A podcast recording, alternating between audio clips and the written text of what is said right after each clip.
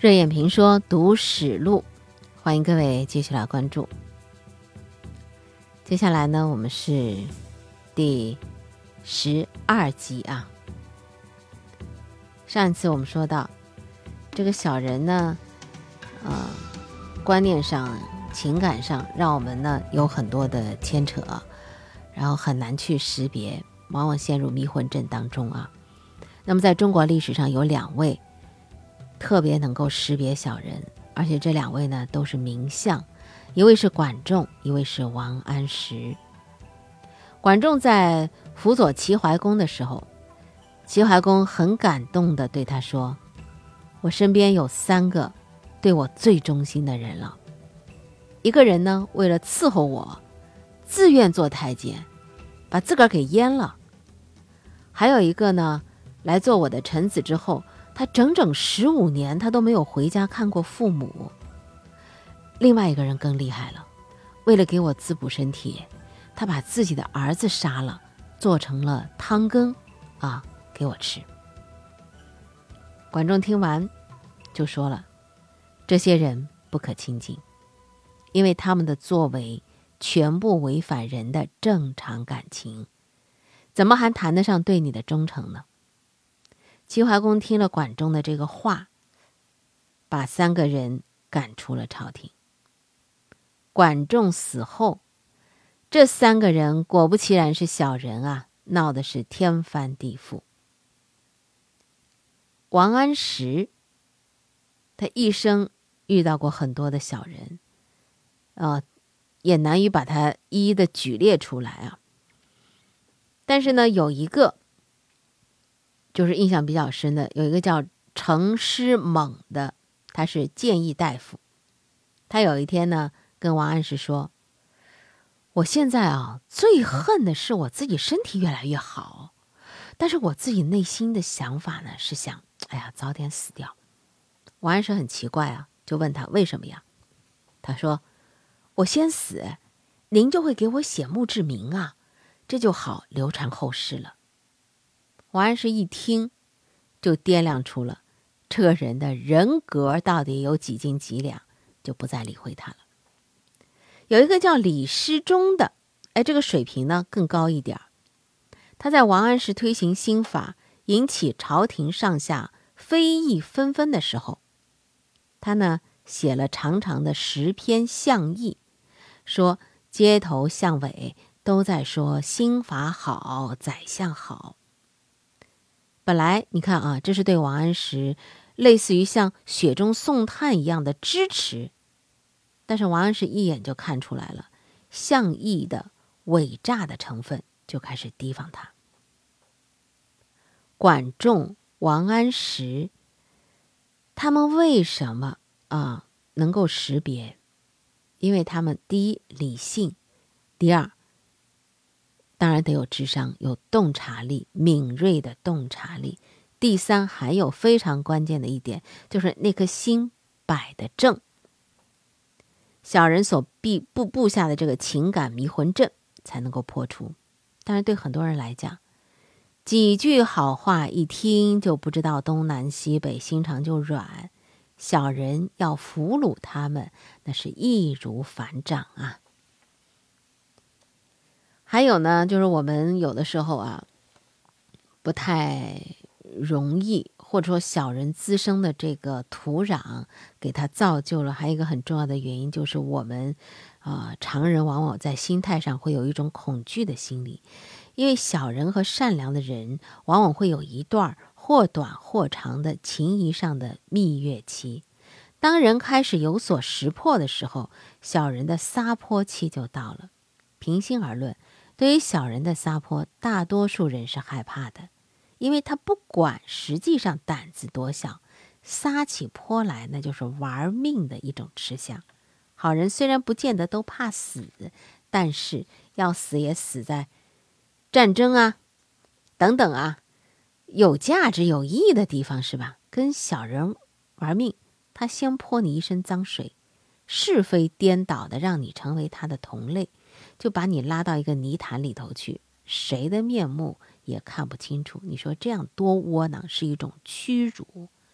所以小人用他们的肮脏摆开了一个比世界上任何真正的战场都令人恐怖的混乱方阵。再勇猛的斗士，也只能退避三舍。在很多情况下，小人不是与你斗，而是与你死缠。他们知道你没这情绪，你没这时间，你没这耐心。他们知道你就算发火，也有熄火的时候。继续缠下去，你就会达到极限的那一刻。有没有法律可以管这批小人？说到这儿，是不是气死了？挺难的。为什么？因为小人基本上不犯法。这就是小人更让人感觉到特别可恨又可怕的地方。《水浒传》当中，无赖小人牛二缠上了英雄杨志。杨志一躲再躲也躲不开，只能把他给杀了。但犯法的是杨志，不是牛二。他用他卑微的生命粘住了一具高贵的生命。高贵的生命之所以高贵，就在于受不得侮辱。然而，高贵的生命不想受侮辱，就得付出生命的代价。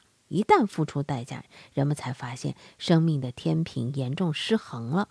这种失衡又倒过来在社会上普及着新的恐惧，那就是：哎呀，宁得罪君子，不得罪小人。和小人较劲儿，犯不着。中国社会流行的那句俗语叫“我惹不起，我总躲得起吧”，实在是充满了无数次失败之后的无奈情绪。谁都明白，这句话所说的。不是躲盗贼，不是躲天灾，而是躲小人。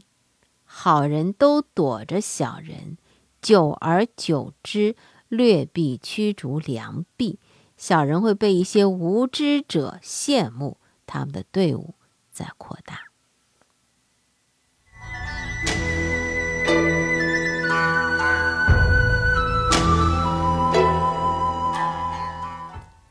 在中国的历史上，还有一种手法是对付小人的，这叫什么呢？就是是实用主义、政治实用主义的一个特征啊，就策略上的。其实这是一种错误的做法。呃，简单来讲，就用小人的手段来对付政敌，用小人的手段来对付小人，看上去有成效，是吧？后果很严重，因为政敌未必是小人，利用小人来对付政敌，某种意义上。呃，对于整个文明构建是一大损失。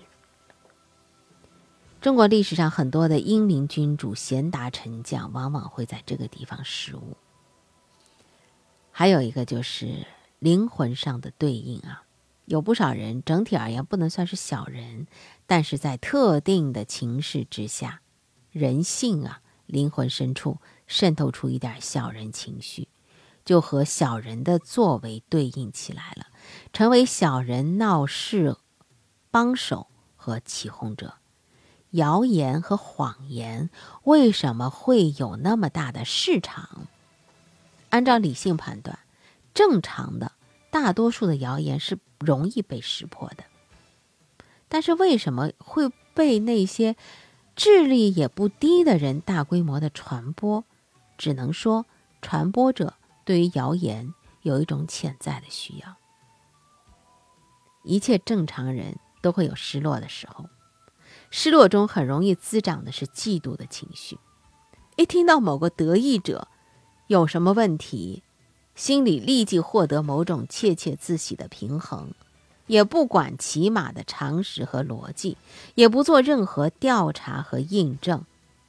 更有一些人，平时一直遗憾。自己在名望和道义上的欠缺，一旦小人提供一个机会，能够在攻击别人过程当中获得这种补偿，那就探头探脑的出来了，成为小人的同伙。哎呀，说到这后来，你会感觉到这个人性啊，确实，毛姆的那个小说的开篇第一句“人性啊”，这个“啊”字包含了多少的感叹、无奈。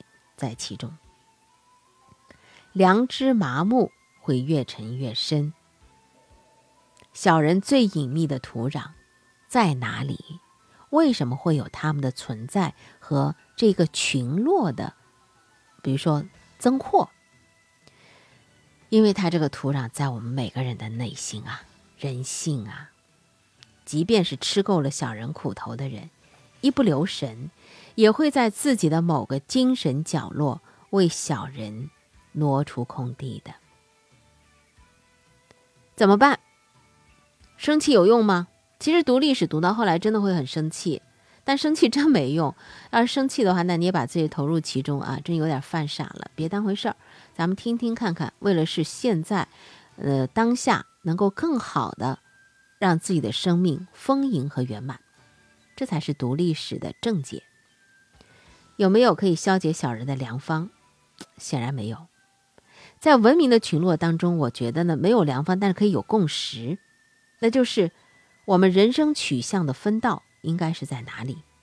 我们需要在心理上强大起来，不再害怕我们害怕过的一切，不再害怕众口铄金，不再害怕招腥惹臭，不再害怕群影成阵，不再害怕阴沟暗道，不再害怕那种时时期盼着别人遇到一些坏事的饥渴眼光，不怕偷听，不怕恐吓，不怕狞笑，以更加明确、更加响亮的方式。立身处世，在人格和人品上昭示着一种高贵和低贱的界限。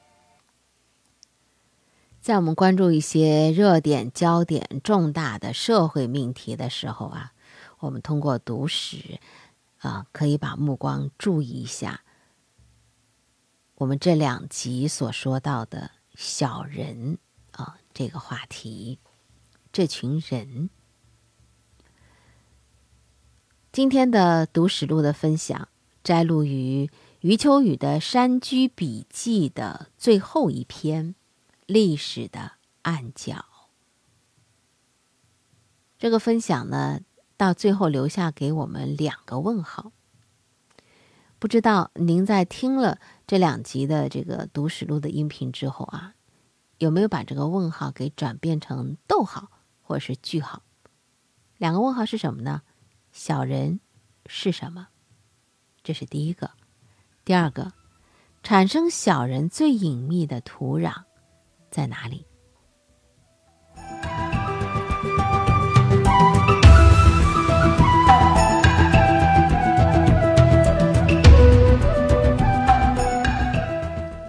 好，今天就到这儿，我们下期再会。